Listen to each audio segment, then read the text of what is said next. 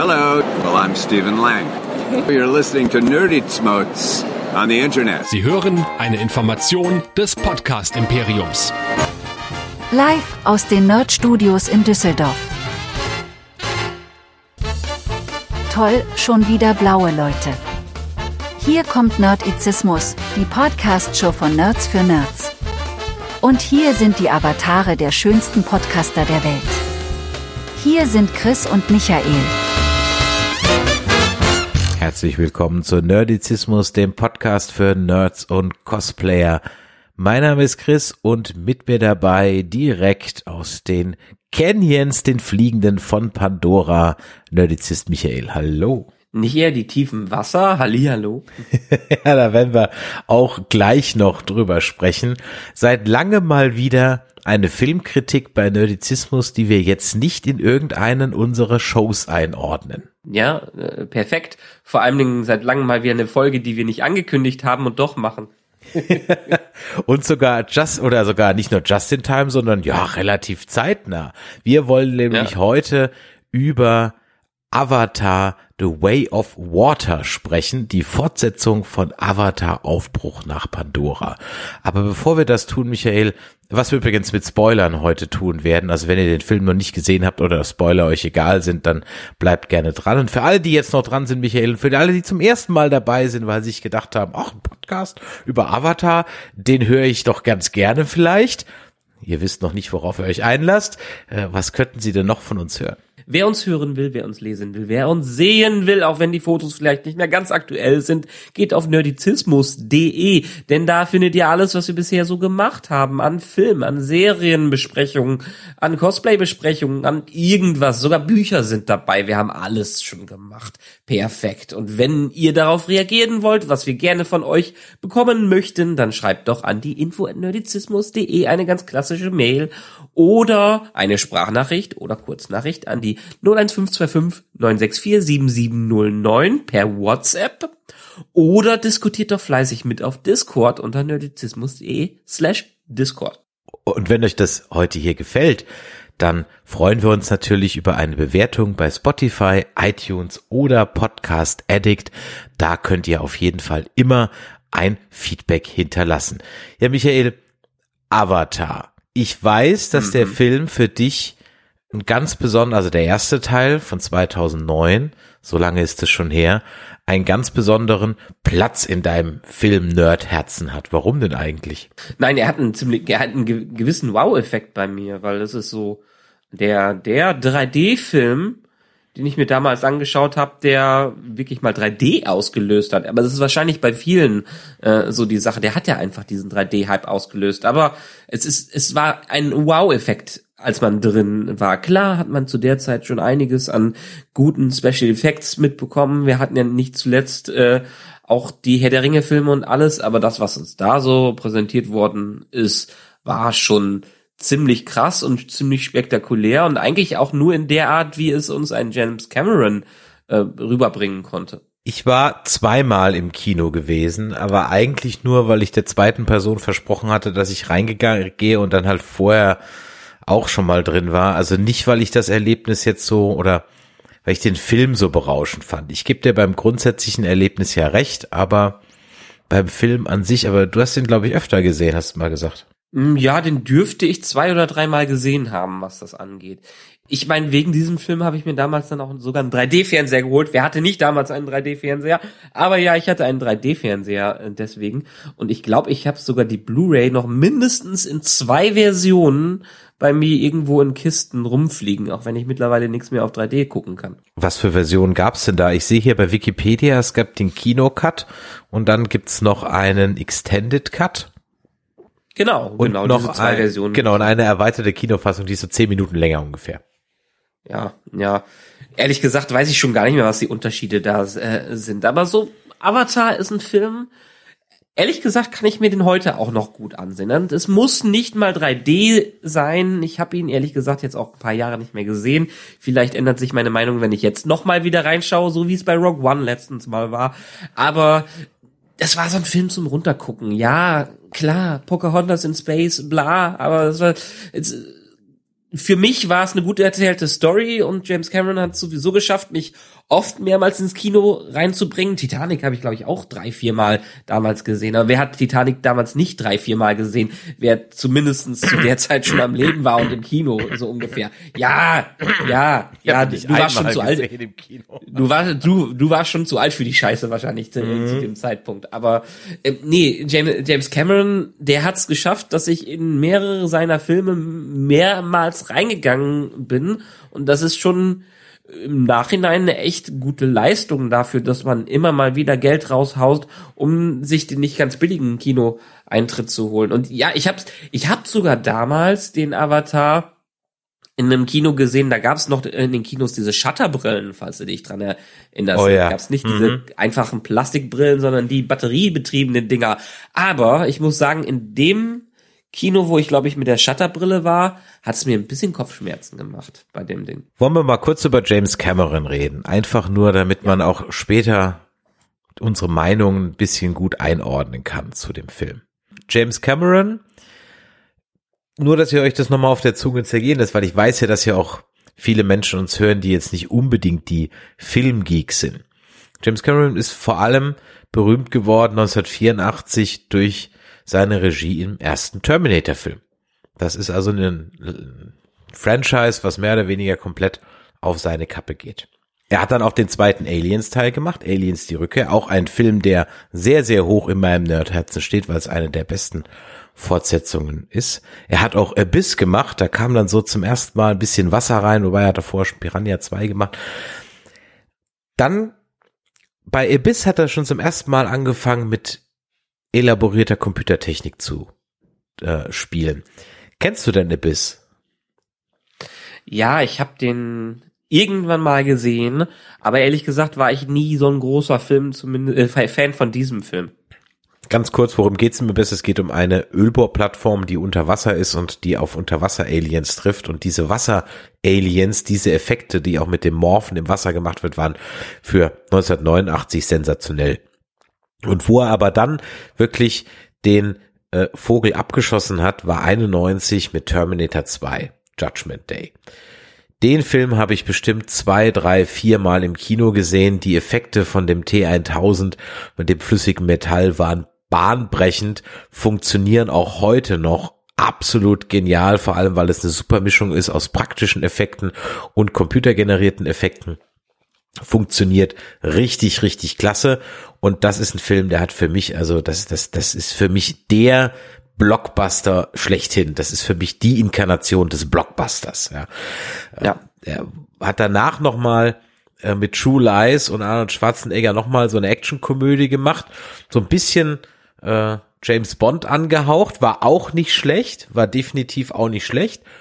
Und dann kam 97 Titanic und damit hat er natürlich dann, nachdem er mit Terminator 2 schon den erfolgreichsten Film der Geschichte hingelegt hat, mit Titanic natürlich jetzt für die letzten 20 Jahre den erfolgreichsten Film überhaupt hingelegt. Ich habe gerade eben schon gesagt, ich habe ihn nicht im Kino gesehen. Ich habe ihn dann gezwungenermaßen irgendwann auf VHS oder so oder im Fernsehen mal geguckt irgendwie hat mich diese Adaption nie abgeholt, obwohl ich eigentlich so ein großer Anhänger oder großer Freund dieses Titanic-Mythos, dieses, obwohl ich eigentlich so ein großer Freund dieses Titanic-Mythos bin und da eigentlich alle anderen Filme gesehen habe, der rangiert irgendwie in der ich weiß es nicht. Das ist diese Love Story, die für mich einfach over the top ist. Übrigens lustigerweise kam heute raus, weil James Cameron ist jetzt äh, 20 Jahre lang genervt hat, dass die Leute am Ende immer sagen, ja, aber der der Jack hätte doch auch auf die auf die Planke, nee, auf die Tür hüpfen können und hätte dann ja überlebt.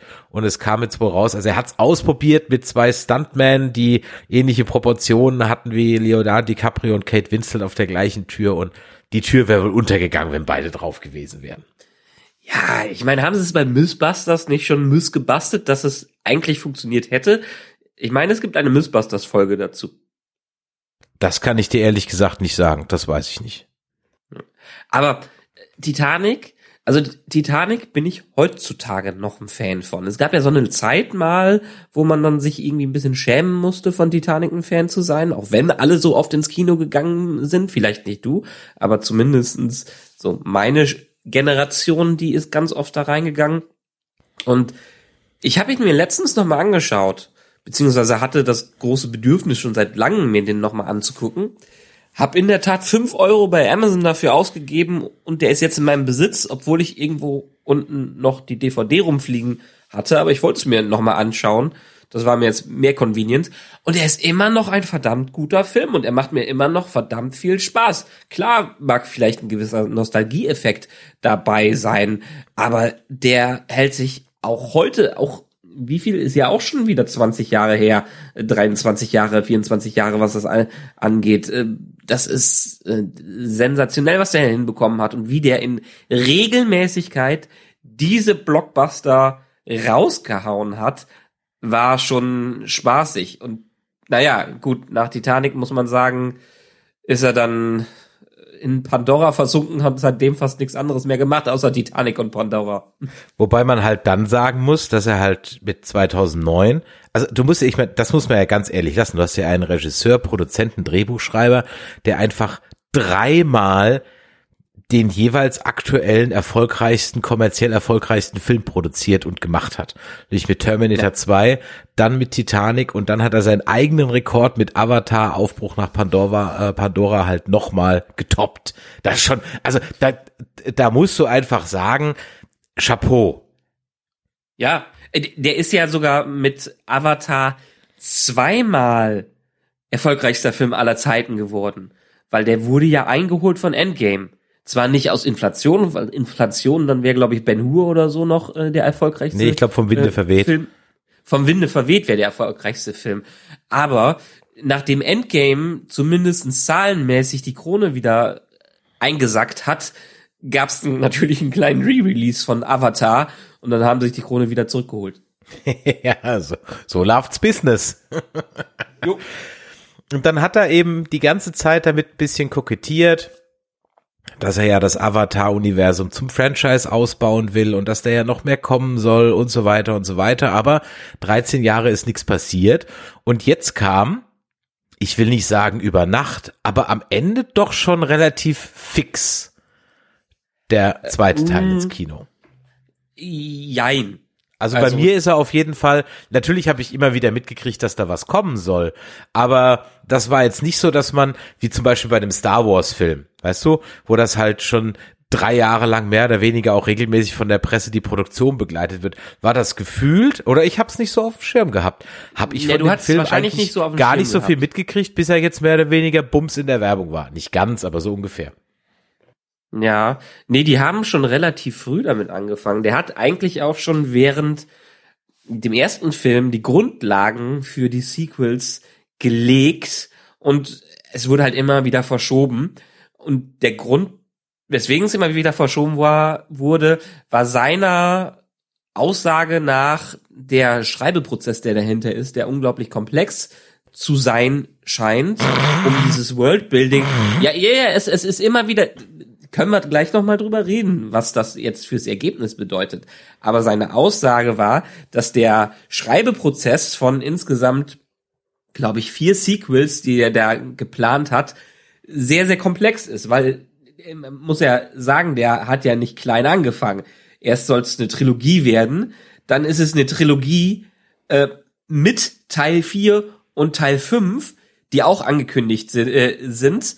Und wenn es danach immer noch erfolgreich sein sollte, hat er ja auch schon Teil 6 und Teil 7 geplant. So viel Material hat er dafür. Wir können uns über die Qualität des Materials gleich gerne noch streiten, was das äh, angeht. Aber er hat eine Trilogie geschrieben in diesen 13 Jahren, die da äh, zwischen passiert sind und dafür gesorgt, dass jeder Film trotzdem eine abgeschlossene Story hat. Also jetzt ist er ein bisschen zurückgegangen im Rahmen der Pandemie und dessen, was vielleicht die Erwartungen des ganzen 13 Jahre später äh, äh, sind, hat er gesagt, okay, wir schauen jetzt erstmal, was der hier macht. Der muss mindestens dritt erfolgreichster Film aller Zeiten werden, damit sich die Sequels überhaupt lohnen.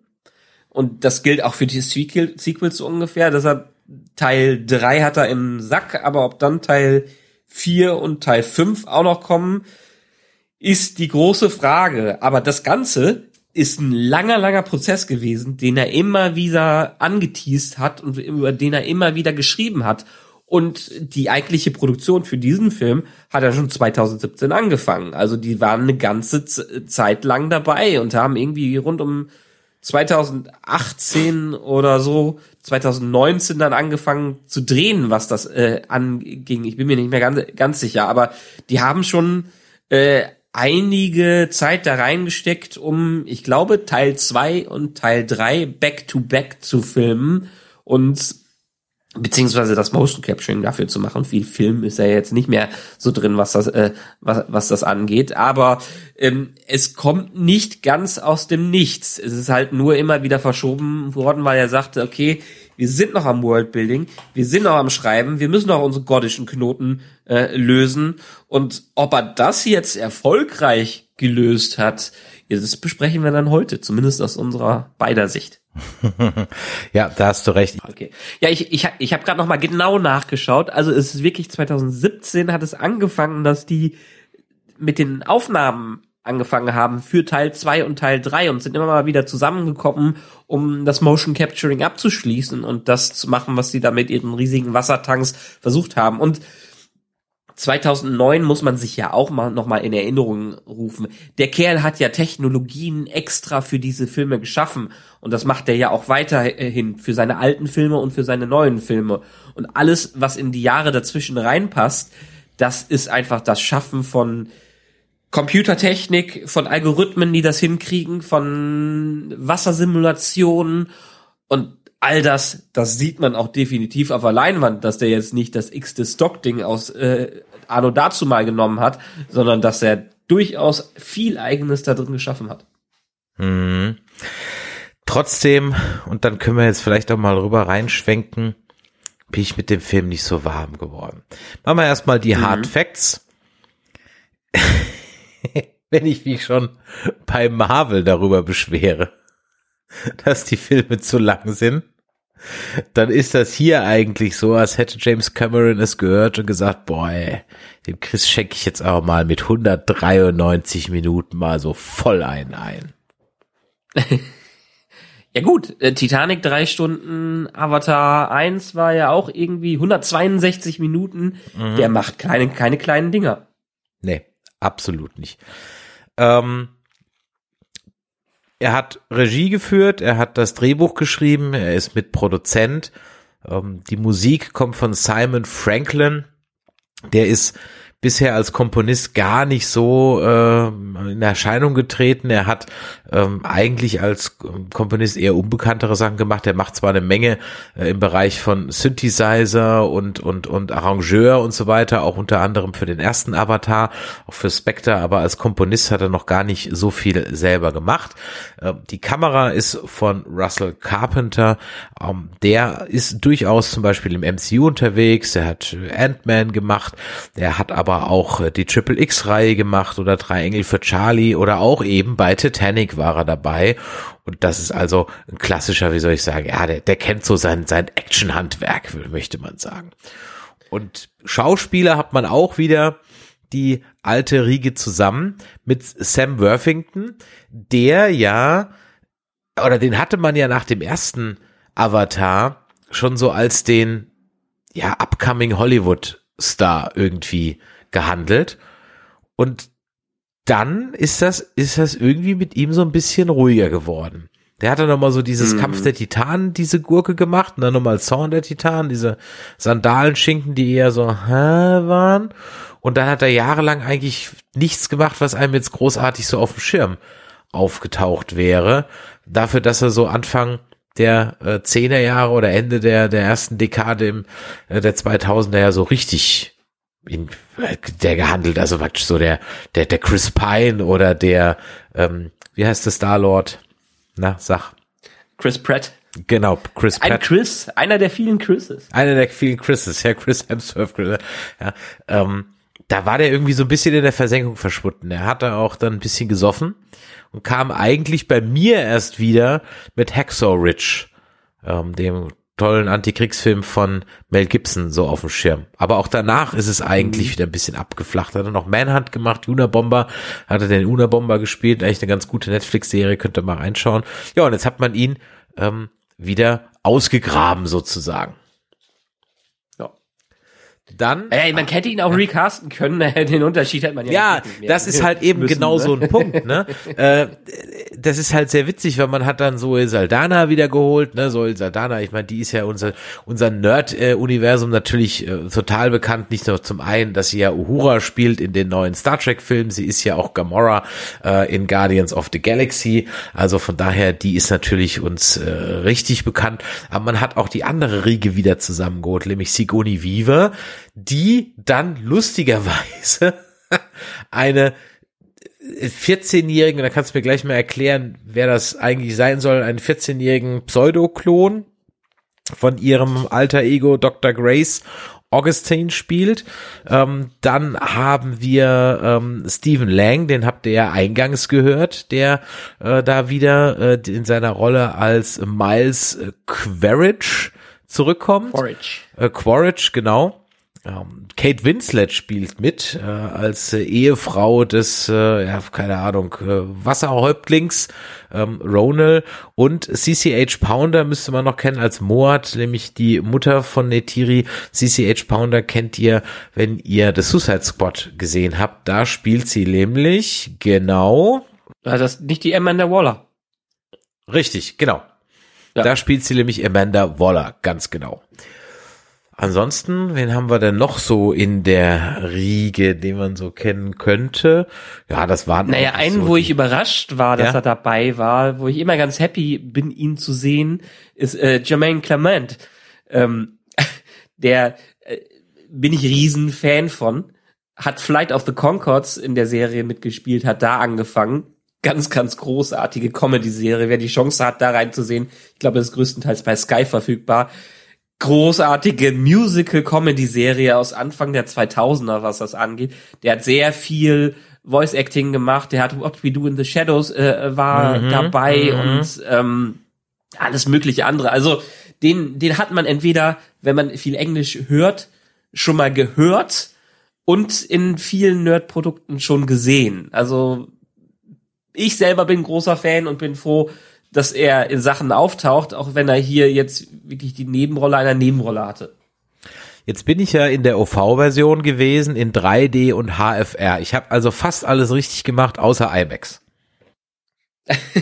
Siehst du, die, diesmal bin ich nicht im OV gewesen. Diesmal bist du im OV gewesen und ich, ich nicht. Aber ich habe den ersten auch so oft in Deutsch auf Deutsch gesehen, deshalb passt es für mich auch, den auf Deutsch zu sehen, was das, was das angeht. Aber mich hat's ein bisschen gestört. Können wir gleich noch drüber reden. Äh, dass man für Sigourney Weaver die Kiri nicht auch die deutsche Stimme von Sigourney Weaver genommen hat, sondern eine andere Besetzung. Wäre wahrscheinlich etwas komisch rübergekommen, aber äh, nun gut. Naja, aber doch, ich habe ihn in IMAX gesehen und ich muss sagen, wahrscheinlich war das 90 Prozent des Erlebnisses einfach bei mir, bei diesem Film, den in IMAX 3D HFR gesehen zu haben, weil mhm. der, der hat mich weggewämst. Der hat mich einfach okay. komplett weggewämst. Mhm. Schön für dich. Äh, für mich nicht. und zwar, um ehrlich zu sein, ich kann, und ich glaube, das ist einfach mein Grundproblem. Und das müsst ihr einfach jetzt bei allem, was ich heute noch über den Film sage, müsst ihr dann einfach immer in den Hinterkopf halten. Mich interessiert diese Welt einfach ein Scheiß. Das interessiert mich einfach mhm. nicht. Ich kann mit dieser Welt nicht bonden. Ich kann da 0,0 connecten. Gar nichts. Überhaupt nicht. Aus vielen Gründen die irgendwie teilweise ein bisschen dämlich sind und trotzdem regt es mich auf. Und das heißt, regt mich auf. Trotzdem holt es mich raus. Das ist eigentlich total dämlich. Aber die Eröffnungssequenz, die Kamerafahrt durch diesen schwebenden Felsencanyon. Ja? Mhm. Und das erste, was ich halt sehe, ist dieser Wasserfall. Und ich denke mir so, wo kommt das scheiß Wasser her? ja. Beamt sich das Wieso da schweben hoch? diese Felsen? Ist da, ist, ist da eine Strom? dauerhafte Regenwolke über diesem Felsen? Wo kommt das Wasser für den Wasserfall her? Ja. Und dann und und und in dem Moment und das ist total dämlich und es tut mir irgendwie auch ein bisschen leid für mich selber. Ich muss das ja nicht leid tun, aber in dem Moment war ich einfach sofort wieder raus. Und dann habe ich mir den Rest einfach angeschaut. Und natürlich sieht das toll aus, aber wie schon beim ersten Teil, ich habe mir den ersten Teil extra nochmal angeschaut im Vorfeld. Und ich bereue es, dass ich es gemacht habe. Denn hätte ich es nicht gemacht, hätte ich einfach nicht so dieses krasse, das habe ich doch alles gerade erst einen Tag vorher schon mal gesehen, Gefühl gehabt. Ähm, ich hatte den Film zweimal, wie gesagt, im Kino gesehen und danach nie wieder, weil ich einfach die Grundstory von diesem Film permanent, ich wusste einfach noch ziemlich genau, worum es geht. Natürlich hatte ich nicht mehr jede einzelne Szene im Kopf. Aber diese Grundstory, diese Mischung aus Pocahontas, der mit dem Wolf tanzt und ein bisschen Winnetou, das war halt im Grunde genommen immer noch permanent drin und ich wusste jetzt nicht mehr ganz genau, wie der Quaritch am Ende stirbt und ich wusste am Ende auch gar nicht mehr, das hatte ich vergessen, dass ja der Jake Sully seinen menschlichen Körper opfert, um dann komplett in seinen Avatar-Körper reinzugehen. Das wusste ich nicht mehr. Da habe ich mir im Vorfeld schon gefragt, mhm. als ich den Trailer gesehen habe, hä, wie macht denn der das jetzt? Geht er dann immer abends so ähm, äh, aus seinem Körper raus oder so? Aber das war ja dann im Grunde genommen geklärt.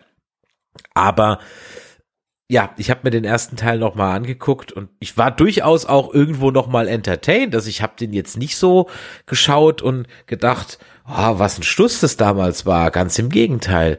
Aber ich habe halt jetzt den zweiten Film geguckt und muss halt sagen, es war halt einfach teilweise literally der erste Teil halt noch mal und das nach 13 Jahren Wartezeit ah, und dazu mit viel viel Dingen, die ich halt einfach kaufen muss und eine Grundprämisse, die ich schon überhaupt nicht kaufe.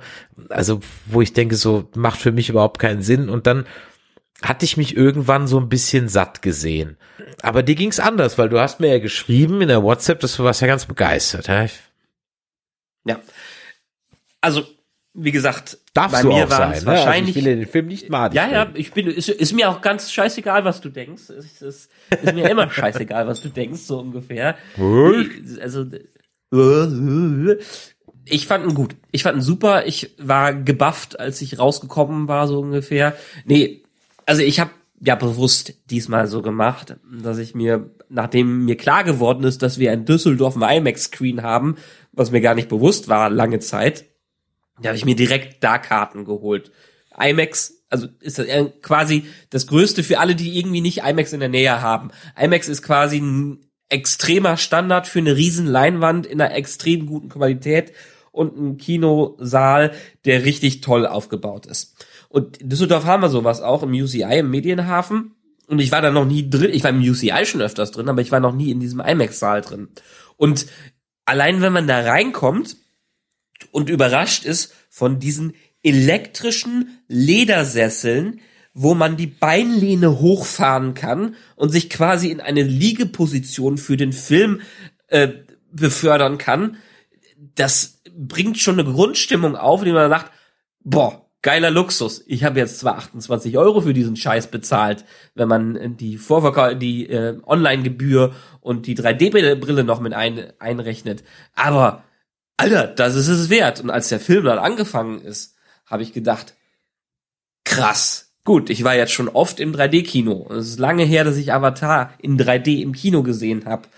Aber diese fucking Klarheit, die da rausgekommen ist, mit dem heftigen 3D-Effekt, der, wo dieser Film auch einfach für gemacht wurde und nicht irgendwie einfach nur ähm, Schwerter in your face, Bogen in your face, haben sie auch ein paar Szenen äh, drin, aber wirklich eine, eine Haptik, die die da damit reinbringen, wie es nur der erste damals wirklich jahrelang im Kino geschafft hat. Außer vielleicht Gravity hat mich kein anderer Film in 3D im Kino so abgeholt wie Avatar. Ich muss sagen, dass dieses 3D Ding kann auch kein Regisseur irgendwie. Das hat auch nie irgendein anderer Regisseur als James Cameron groß hinbekommen. Und das hat mich wieder reingezogen. Und da ich sowieso den ersten Film mag und diese Welt mag, jetzt nicht so wie ich möchte unbedingt darin leben und das ist die tollste Fantasy-Welt, die ich kenne, aber nee, einfach nur vom Bild her und von der Vorstellung her, wenn man die Logik natürlich abschaltet, dass diese Welt ziemlich geil ist und dass ich wohl Bock hätte, da ein bisschen Zeit zu verbringen und dass es mir einfach Spaß gemacht hat, die ersten Charaktere, äh, äh den ersten Film mit diesen Charakteren da zu sehen, wie viele Problematiken dahinter sind, wenn man sich das mal überlegt, hat mich dieser Film wieder reingerissen, allein durch diesen, dieses visuelle, audiovisuelle Erlebnis in dem Kino saß ich erstmal da und musste nur staunen. Und auch durch den Effekt, den HFR damit äh, da drin hatte. Es hat nicht immer funktioniert. Manchmal sah es wie ein 120 Frames per Second Videospiel aus. Ist okay, ist auch mal dazwischen. Das haben andere Filme viel, viel schlimmer. Aber in Szenen, wo das dann mit dem HFR gut funktioniert hat, ist man reingezogen worden und nicht mit diesem Soap-Opera-Effekt, zumindest meiner Meinung nach, nicht, sondern mit einer Nähe zu diesen computeranimierten Figuren, die seinesgleichen gesucht hat. Und das hat mich auch weiter reingezogen. Ich habe in manchen Stellen habe ich auch mal geguckt, okay, jetzt sind schon zwei Stunden rum, wir müssen ja immer noch eine Stunde gucken, so ungefähr. Ja, schaue ich mir dafür an, habe jetzt 30 Euro dafür gelatzt, will es auch ein bisschen meinen Effekt dafür haben. Und äh, ja, er hatte ein paar Längen dazwischen, aber ansonsten immer mal wieder, wenn ich dachte, äh, okay, jetzt können wir so langsam zu Ende kommen, kommen, also wurden Action-Szenen rausgehauen, die mit dieser Technik einfach so grandios atemberaubend für mich persönlich waren, äh, dass ich sehr, sehr viel, viel Spaß in diesem Film hatte und auch obwohl ich die neun Uhr abends Vorstellung an in einem Wochenendtag da reingegangen bin um ein Uhr nachts fit war, als ich rausgekommen bin und dachte, boah, geil. Dieses Gefühl hat sich ein bisschen relativiert, nachdem ich über den Film an sich und die Story nachgedacht habe. Alles valide Punkte dahinter. Aber, und ich würde auch sagen, 80 Prozent meiner Filmerfahrung dieses Ganzen war einfach dieser Kinobesuch mit dieser Leinwand und diesem Kinosessel, äh, äh, der mich so weggewämst hat, wo ich auch hundertprozentig nicht sagen kann, schaue ich mir den auf meinem 55 Zoll Fernseher an oder auf einer normalen 2D Kinoleinwand, wäre mir wahrscheinlich viel, viel, äh, vieles, vieles auf den Sack gegangen, was ich da gesehen habe. Aber so mit der Erfahrung in dem Kino, mit der Grundeinstellung, mit der ich da reingegangen bin und mit der Affinität zu solchen äh, Erzählungen, hatte ich viel Spaß da drin. Ich kann auch viele Dinge davon, die du schreibst oder die du gesagt unterschreiben. Ja, und trotzdem. Ähm, ich bin ja bei dir. Nee, wenn ich lass, mir ja, überlege, ja, alles, alles gut. Ich, ja, ich, ich versuche ja nur gerade irgendwie, also ja, natürlich sieht das Ding toll aus. Aber weißt du, es kommt mir vor, wie so das erste Spiel, das bei der neuen Konsole rauskommt. Das mhm. reizt halt immer die grafischen Möglichkeiten der neuen Konsole raus, aber spielerisch ist es meistens eher mau bis eine Gurke. Und mhm. so ein Grafikblender. Ja. Und hier ist das halt auch irgendwie so. Das sieht toll aus und ich muss auch sagen, der, die, das Wassereffekt sah aus und ich habe wirklich dann noch irgendwann mal gesucht, ob wir irgendwann mal Schwächen sehen, irgendwie dann doch der Wahl hinten links kacke aussieht. Nein, nein, das, da ist, glaube ich, jeder Effekt ist durchgebügelt von vorne bis hinten. Da gibt's wirklich keine, keine großen Schwächen. Aber, und ich habe noch nicht mal über die Handlung gesprochen. Ähm, und das war auch schon bei Avatar 1 so. Und das kann halt Cameron besser. In, ich könnte dir von keinem Film sagen, welches Bild mir da hängen geblieben ist. Weil es einfach so viele Bilder sind. Es gibt nicht so das Outstanding Shot, die Outstanding Szene. Ähm, also bei, bei Terminator 2 als der äh, flüssige Terminator aus dem Feuer rausläuft, als da die ähm, der Truck explodiert oder er sich am Ende in dem Stahlwerk wieder zusammensetzt. Da fallen mir noch drei, vier andere Szenen ein. Oder bei Aliens, am Ende mit dem Helfsroboter gegen das Mutter-Alien kennen. Oder sogar bei Titanic, wie das Heck runterknallt oder wie mhm. am Ende halt eben Jack auf der äh, versinkt und so weiter. Das sind alles Bilder, die hast du dir gemerkt. Und, und hier ist es, ich, ich könnt ihr außer dem schlechten Free Willy Moment, wo er so mm. ganz knapp davor war, in die Auslegeware zu beißen, ist mir da wirklich kein Bild an sich hängen geblieben, sondern nur so ein Gesamtmatsch, der irgendwie toll aussah, aber es ist mir einfach kein, da ist mir einfach kein Bild hängen geblieben. Das Raumschiffdesign mhm. noch am ehesten. Ja, Wobei ich sagen muss, beim ersten Teil sind mir schon ein paar Sachen hängen geblieben. Also wenn wir jetzt vom ersten Teil wieder aus, ausgehen. Ja, der, der Leuchtebaum, zum Beispiel, okay. der Leuchtebaum am Anfang, wo die im Weltraum sind, wo er da so rumschwebt, ähm, wo, wo er rumfliegt, wo man das erste Mal die fliegenden Gesteinsbrocken da sieht und ähnliches. Ähm, auch der Kampf am Ende ist mir relativ gut in Erinnerung geblieben und dann die ersten Nachtszenen da drin, wie diese Pflanzen sich auftun und dann da rumfliegen. Also da habe ich schon einiges in Erinnerung und ich habe den Film wirklich jetzt bestimmt fünf Jahre nicht mehr gesehen, was das angeht, fünf, sechs Jahre. Hm. Und bin trotzdem mit einem guten Vorwissen da reingegangen, weil ich den bestimmt insgesamt fünf, sechs Mal oder sieben Mal gesehen habe, den Avatar, weil ich einfach den damals so toll fand. Hm.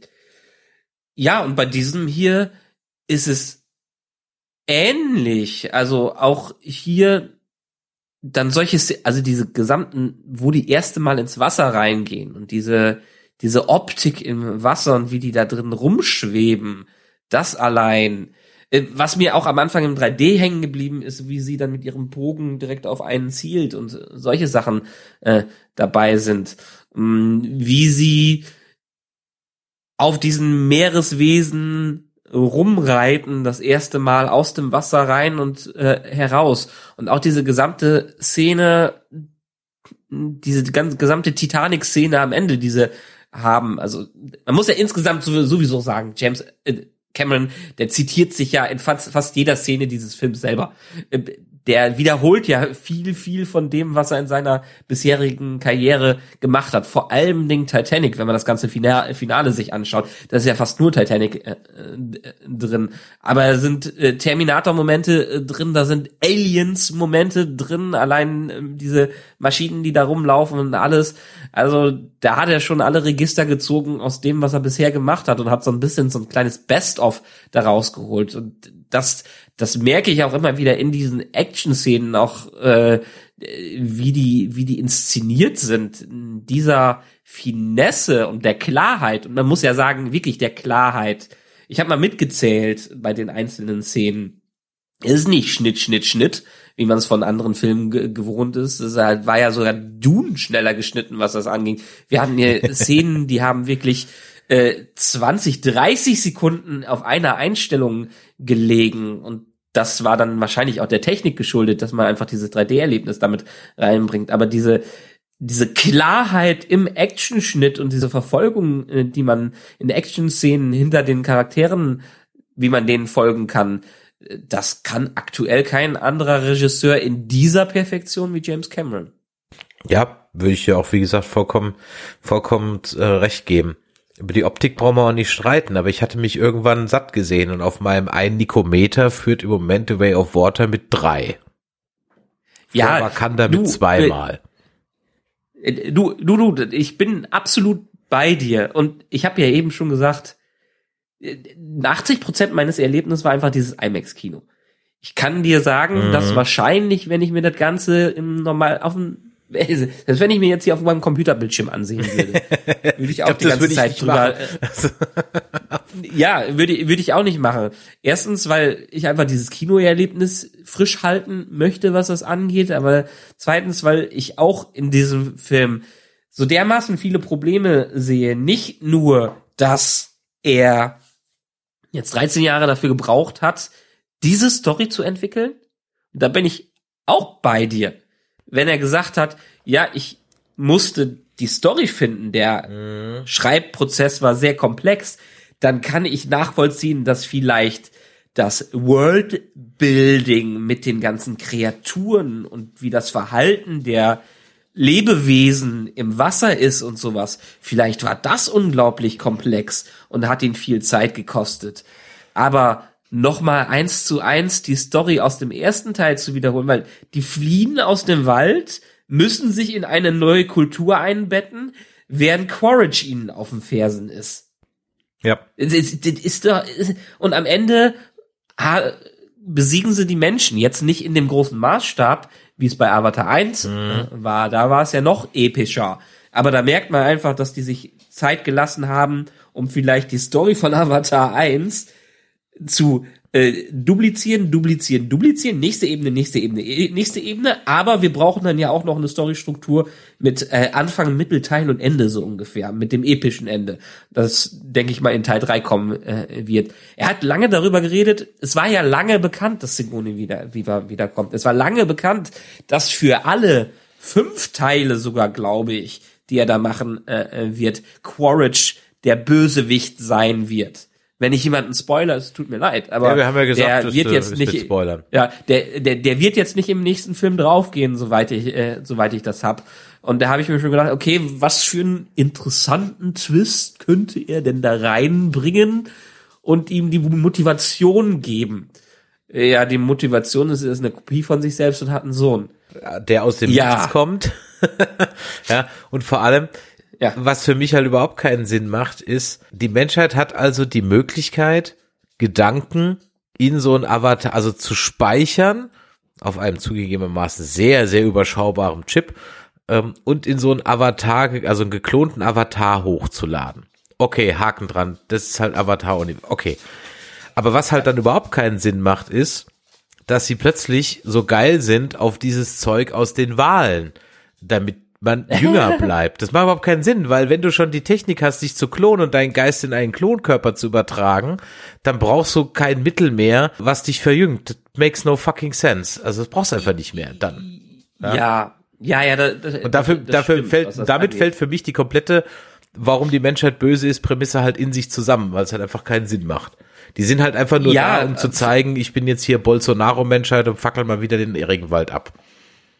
Ja, und vor allem Dingen im ersten Teil hatte man ja wenigstens noch ein paar Gesichter ja. hinter den Bösewichten. Man hatte Quaritch, man hatte den einen aus den schleimigen da, den Projektleiter, genau, genau ja. der, den Projektleiter. Man wusste, wo die herkamen und ähm, auch Jake Sully kam ja von denen her und hat sich vom Bö Bösen quasi ja. die Ansichten geändert, auf die andere Seite ist er rübergekommen. Und hier sind die Menschen, muss man sagen, die wirklich die gesamten Menschen, bis auf diesen einen Colonel, der von Eddie Falco gespielt wird, sind die komplett gesichtslos und hat keine ja. Ahnung, was mit denen ist. Selbst dieses äh, Doktorenteam, was mit denen die ganzen 15 Jahre da auf Pandora ge ge geblieben Hüpft ist. Einmal kurz Kein Ton mehr von denen, ja. außer dass die erste, erste Hilfetrupp ist. Man weiß nicht, was auf Pandora gerade los ist. Die fangen damit an, zu zeigen, die Menschen kommen zurück und hauen jetzt erstmal richtig auf die Tube und deshalb hat kein Schwein von denen äh, eine Chance, da irgendwas zu, zu machen. Also die werden richtig vertrieben. Da wird richtig mit Atombomben auf Fliegen geschossen. War, war diese, diese, dieses Raumschiff, was da landet, also hat das Absicht, also war das Absicht, dass das alles zerstört hat oder war das einfach ja? nur die dämlichste ja. Landerakete ever? Nee, das also so, ich hab's aus ich hab's als pure Absicht. Gesehen. Pure Absicht, ne? Ja, okay, um, gut, dann habe ich das hab ich ja. auch so verstanden. Okay. Genau, die wollen ja offensichtlich das ganze Terraformen und das ja. Terraformen geht ja muss ja ein bisschen da was passieren, aber danach beschäftigen wir uns mit einem Außenposten von den Menschen und noch nicht mal mit einem kleinen Walfängerbrot, was da unterwegs ist, ja. ist dann der große böse Bösewicht, der da ist. Man weiß nicht, was mit dieser riesigen Basis ist. Man weiß nicht, was jetzt die Menschen. Ja, doch, man hat, man bekommt raus, was die Menschen wollen. Aber wir haben keine Perspektive in die Perspektive der Menschheit da rein, was wir letzte Mal durch Jake Sully hatten. Und da reicht ein Quaritch einfach nicht, der einen Sohn hat, der wie Tarzan in dem Ding auf äh, eher wie Mowgli. wie, wie Mowgli. Äh, und, und Quaritch, der, dem ja auch offensichtlich mittlerweile egal ist, was die Menschen da, ma äh, da machen, der ist ja noch nicht mal dann am Ende mehr, äh, ob, ob der jetzt durch sein, der ist ja ein bisschen durch seinen Hass auf Jack Sully angetrieben, aber selbst diesen Hass kann man nicht hundertprozentig nachvollziehen. Das war ja definitiv nicht das, was äh, der Quaritch aus dem ersten Teil äh, mhm. äh, so hatte. Zumindestens diese krasse ähm, Passion und Aggression Richtung Jack Sully habe ich da nicht gesehen. Klar hatten die am Ende diesen fetten Kampf und der wollte endlich diesen äh, nervigen kleinen Soldaten äh, von äh, loswerden.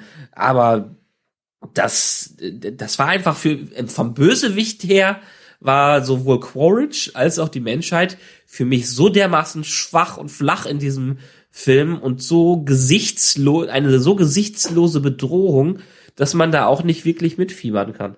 Hm. Ja, und das ist halt eben, da war halt die Fallhöhe auch so groß, weißt du? Wenn du da halt 13 ja. Jahre drauf irgendwie, in Anführungszeichen, wartest, ich habe jetzt nicht auf den Film gewartet, aber da wursteln sie da 13 Jahre rum und das ist alles, was euch eingefallen ist. So, ah, come on.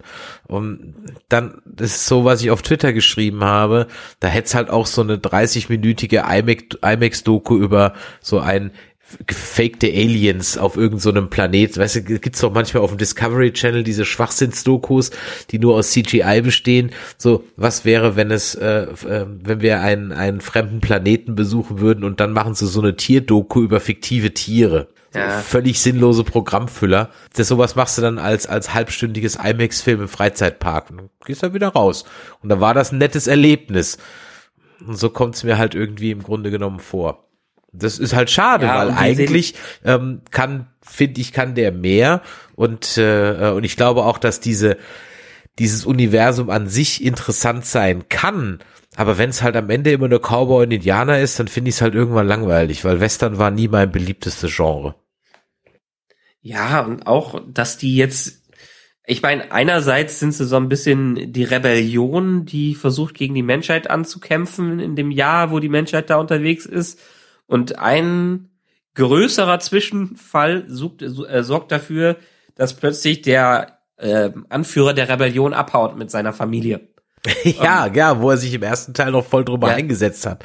Ja, und jetzt, jetzt macht er sich vom Acker. Also hätte ich auch irgendwie erwartet, dass er sagt, hey, wir müssen da jetzt hier alle kämpfen irgendwie, aber nö. Ich meine, ich kann ich kann es nachvollziehen aus Sicht, wie James Cameron das geschrieben hat, weil er hat es aus Familiensicht geschrieben, aus der Zusammenhalt der kleinen Familie, die sich ähm, Jake und Neytiri dazu aufgebaut haben. Und das ist ja auch völlig okay. Das hat man ja auch in dem äh, Fall gesehen. Aber manche Sachen in diesem Drei-Stunden-Film gehen mir dann auch deutlich zu flott. Ich meine, allein diese Entscheidung, dass die abhauen und dann plötzlich bei den äh, Wasserleuten sind, mhm. von denen man vorher gar nichts gehört hat. Ja, das stimmt Richtung. nicht, hat, das stimmt nicht. das ist, das ja, weißt man, du ja, man hat doch, man, ein, hat eine kurze Sequenz, von, ja. genau. In einer kurzen Sequenz im ersten Teil holt er sich da nämlich auch Hilfe. Die sieht man aber später nicht mehr. Also der, der holt die zwar und dann sieht man ja dann später die verschiedenen Stämme, aber die Wasserleute kommen nicht zum Einsatz, weil die kämpfen ja im Dschungel. Genau, aber man hätte wenigstens vielleicht, hätte man vielleicht das Jahr damit verbracht oder die, äh, hat man einen Prolog gehabt, wo man nicht nur die Familie zeigt, wie die da lebt, man nimmt sich noch vielleicht ein halbes Stündchen länger, um so ein bisschen die Welt aufzubauen und zu zeigen, welche Regionen es da gibt und wo die vielleicht nach der Luft und dem Wasser nächste Mal sind, also dass man so ein bisschen was vorstellt, was das angeht, damit man mehr in dieser Welt lebt. Man hat sich ja schon sehr stark auf die Familie konzentriert, was in Ordnung ist, aber gibt uns doch mehr von diesem Worldbuilding, bevor ihr einfach uns in ein ganz anderes Szenario reinschmeißt, was letztendlich auch nur wieder nur ein andere ähm, wie bei Mario. Am Anfang fängst du in, in, bei den Pilzen an und irgendwann bist du unter Wasser. ja, oder Metroid Prime, wo ich halt jedes Mal zufälligerweise alle meine Fähigkeiten verliere. Und dann verbringt man einen riesigen Teil des Films da, was ja auch okay ist, und dann gibt's wieder ein relativ schnelles Finale. Aber für mich hat so ein bisschen teilweise der Aufbau und das Pacing in dem Ganzen mhm. äh, Ja, vor allem, weil die ersten 40 Minuten, ne? ja, vor allem, weil die ersten 40 Minuten kenne ich halt schon. Also äh, die, diese Ecke kenne ich schon, den Dschungel kenne ich schon, okay, das sehe ich jetzt halt mit Kindern, nervige Kinder. Aber wohl so nervig waren die gar nicht. Sie haben nicht so viel Dummes gemacht, wobei ich vor dem Film vorausgesagt, die werden bestimmt entführt. Da sind sogar zweimal entführt worden, aber okay. Wobei dass der eine, dass der, dass das eine Kind äh, das Zeitliche segnet, da hatte ich dann in, eigentlich nicht mit gerechnet kam dann doch überrascht. Aber es hat mich halt nicht berührt, weil am Ende des Tages mich diese ganze CGI-Gehampelpuppen da halt grundsätzlich nicht berühren. Das ist, hm. klickt halt einfach. Ja, die Figuren sind alle relativ blass, was das mhm. angeht, weil wir nicht so viel Zeit mit denen äh, verbringen. Selbst Neytiri von Zoe Saldana, die äh, gespielt ist, da haben wir sehr viel Zeit im ersten Film mit verbracht. Und jetzt ist sie zu einer kleinen Nebendarstellerin verkommen, weil man sich ja weiterhin auf Jake Sully, Sully und seine ja. ähm, Söhne konzentrieren muss. Und sie reagiert halt genauso wie auf die erste Zerstörung von dem komischen Lebensbaum. Da hätte ich mir halt auch gedacht, so, ja, also als dann, als dann äh, dieses Raumschiff landet und dann da alles da verbrannt wird, ja. da heult sie halt genauso rum wie beim ersten Mal, als dieser Lebensbaum zerstört wird. Und ich habe mir nur so gedacht, so, ey, du kennst die Nummer doch, du müsstest eigentlich jetzt mega in den Rage-Mode gehen und nicht in den Verzweiflungsmodus, weil du kennst das schon, ja. Also, keine ja. Ahnung, ist vielleicht jetzt auch irgendwie weiß ich nicht, vielleicht reagiert man da doch irgendwie anders, aber habe ich gedacht so, ah komm, es ist jetzt exakt die gleiche Reaktion wie, beim, wie beim letzten Mal auch. Ich, ich glaube, ihr tut euch keinen Gefallen, wenn euch den Film, den ersten Teil vorher nochmal anguckt. dann, dann werden die ja, Parallelen vielleicht. einfach zu offensichtlich. Wenn man den aber nur noch so nebulös im, im Hinterkopf hat, ich glaube, dann ist das gar nicht so schlecht. Ja, also wie gesagt, es gibt ein paar auch wieder nette Szenen in dem Film. Also die, die ganze Aufbau und die Entwicklung, die die da bei den bei diesem anderen Clan hatten. Ich weiß nur, dass die ersten Matikaya heißen und die zweiten waren äh, Metka irgendwas. Metka, so ungefähr. ja, die Namen, genau, irgendwie so. Ja, ja, die habe ich nicht behalten. Sowas, ja. Genau. Wäre für mich doch auch schon. Ich meine, selbst wenn die mit ihren Kindern eine kleine Tour durch die Welt gemacht hätten und dann die verschiedenen Kulturen kennenlernen und jetzt sind sie ein paar Monate da und dann plötzlich tauchen die Menschen auf und machen alles kaputt. Wieso, wieso, wieso nicht so rum? Ähm, das wäre doch auch eine Möglichkeit gewesen, das Ganze einzuführen und dann viel noch für den dritten Teil überzuhalten. Mhm. Also was ich jetzt halt nicht ja. möchte, ist, dass wir jetzt in jedem Teil in Zelda-Manier durch verschiedene Welten reisen. Ne? Also nach der Waldwelt kommt die Wasserwelt, dann kommt die Feuerwelt und dann kommt die Eiswelt. Also bitte nicht. Dann kann ich auch Zelda spielen. ja, also James Cameron hat schon gesagt, mit dem dritten Teil würde er. Fangen wir da also mal an mit der Geschichte. Ein, ja. nein, nein, es, es wäre ein zufriedenstellender Abschluss der Trilogie. Mhm. Theoretisch bräuchte man danach nichts mehr machen. Er würde das in Teil 4 und Teil 5 erweitern, aber noch in andere unerwartete Richtungen, was das angeht. Und Teil 6 und Teil 7 wären dann nochmal wieder ganz andere Geschichten, so, so ungefähr. Aber ja, er hat schon, er hat sich scheinbar schon die 13 Jahre lang Gedanken gemacht, diese fünf Skripte zu schreiben und genau seinen Masterplan zu haben, was, wo, wann, wie passiert. Die mhm. Qualität des Masterplans, da können wir drüber reden. Aber er hat ja einen Masterplan. Vielleicht liegt es einfach daran, dass ich Filme mit Wahlen halt nicht mag. ja. ja. gut, die sahen ja auch nicht ganz wie Wale aus. Ne? Die ja, hatten die Augen von Walen. Genau, und die, die, konnten am Ende Gedichte schreiben und komponieren. Habe ich das richtig verstanden? Okay, ja gut, okay. Ja, ja das, okay, okay. das, wär, das wären wohl sehr, sehr intelligente Lebewesen. Aber auch das, die, die, die Tulkan, ja, dann wurden sie vielleicht irgendwann mal kurz erwähnt. Mhm. Aber das war für mich auch so, äh, wir lernen die neue Kultur kennen. Sehr schön. Ich weiß nicht, ob sie, ich hab's, konnte mich nicht dran erinnern, ob sie in dem Moment, als er in Die dann auch nur wieder Rassisten ihrer eigenen Gattung sind, also. Ja, ja, so ungefähr. Aber ich weiß nicht, ob er im Off in seinem Aufsprechen davon viel erzählt, dass es diese Tulkan gibt. Und dann trifft sein jüngster Sohn auf den Außenseiter Tulkan. Ja. Und das ist das erste Mal, wo man da drauf trifft und sich fragt, okay, was ist das jetzt für eine Spezies? Ja. Und danach erfährt man erst, dass dies eine Seelenverwandtschaft mit denen ist, wie damals die Fliegeviecher in Teil 1. Ja. Aber äh, das hätte ich doch früher mit reingebracht. Ja, und vor allem, die, die, die Flugsaurier aus Teil 1 sind halt am Ende halt dann doch nur Reittiere, die, oder Flug, Fluggeräte.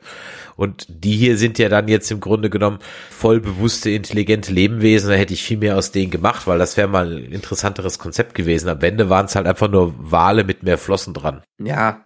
Und man brauchte einen Ersatz für dieses Unobtanium, was man genau. da jetzt dann nicht ja. mehr gezeigt hat in diesem Film. Was völlig irrelevant jetzt war. Wobei, wobei man da im ersten Teil auch gar nicht weiß, was es eigentlich macht. Ne? Und, und dann hat man halt ein Lebenselixier, was dann doch zu irgendwie einem relativ geringen Preis meiner Meinung nach verkauft wird. So 80 Millionen ist jetzt dafür, dass ja. das durch das halbe Weltall geschafft wird, zur Erde zurück, jetzt gar nicht mal so teuer. ja, irgendwie schon. Also was, was, was kostet denn hier so eine SpaceX-Rakete, die einmal ja. Äh, hochgeflogen wird? Das sind doch deutlich mehr als 80 Millionen. Ja, gut, das ist natürlich in, in der Zeit ist der Flug natürlich günstiger, ne, weil ja, klar. Und so. Ich meine, jetzt wollen wir natürlich, jetzt will ich auch am Ende gar nicht so den Stab drüber brechen, weil ich absolut der Meinung bin, dass das ein Film ist, den man A im Kino gesehen haben muss und ein Film ist, für den Kino gemacht ist, weil das Ding wirkt einfach sensationell. Es ist einfach nur eine Stunde zu lang und hätte es den ersten Teil nicht gegeben, dann würde ich mich auch über die Story gar nicht so beschweren. Das sind halt meine zwei Kritikpunkte an der Sache. Das Ding ist zu lang und zu langweilig, aber es sieht natürlich toll aus und wenn ihr da gut ausgeschlafen ins Kino geht, dann habt ihr da auch hundertprozentig, vielleicht bis ein, zwei Längen, als Entertainment euren Spaß. Aber es gibt einfach Filme, die sowohl die Optik als auch die Story gut kombinieren oder es besser machen oder emotionaler machen. Also wenn ich mir zum Beispiel mal jetzt gerade noch mal den ersten Teil nehmen, weil die Parallelen ja so offensichtlich sind zu ähm, der mit dem Wolf tanzt versus Avatar. Ist ja durchaus mhm. vergleichbar von der Geschichte her.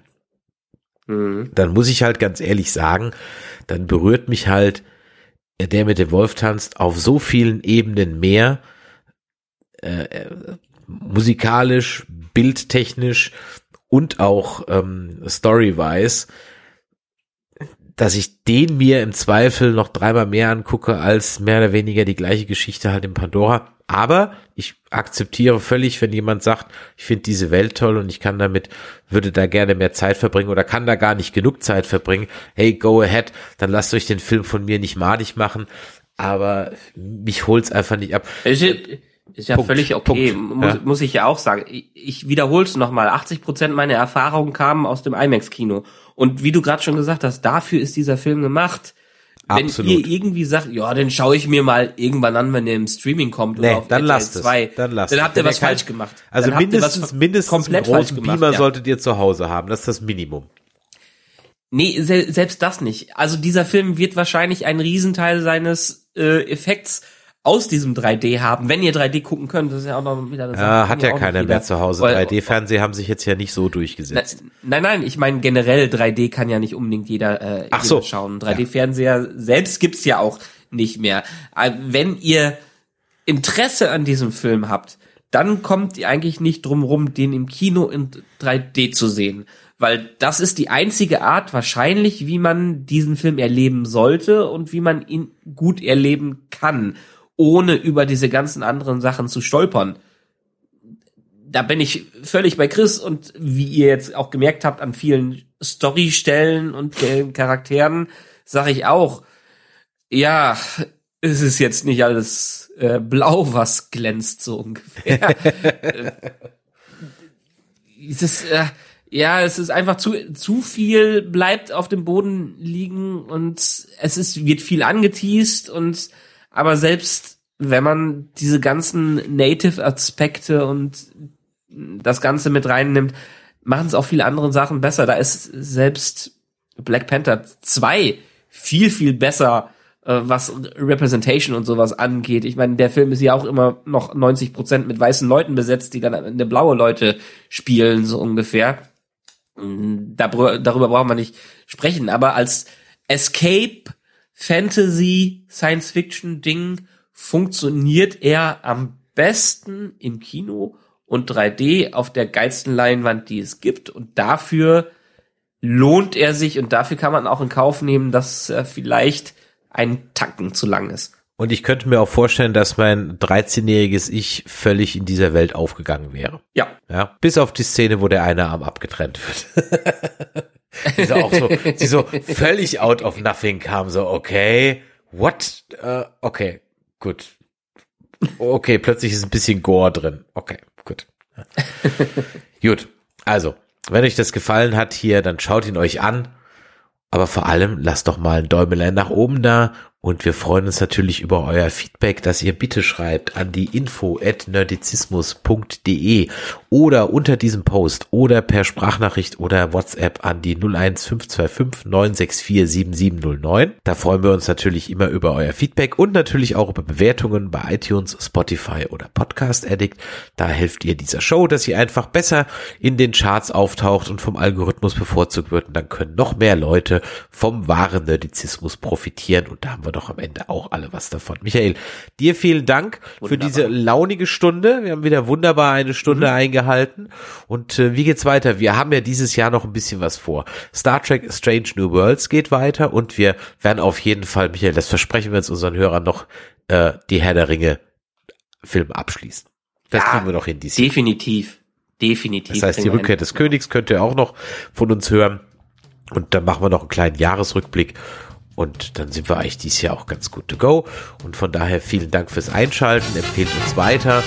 Und äh, ja, dahin. Tschüss. Ciao.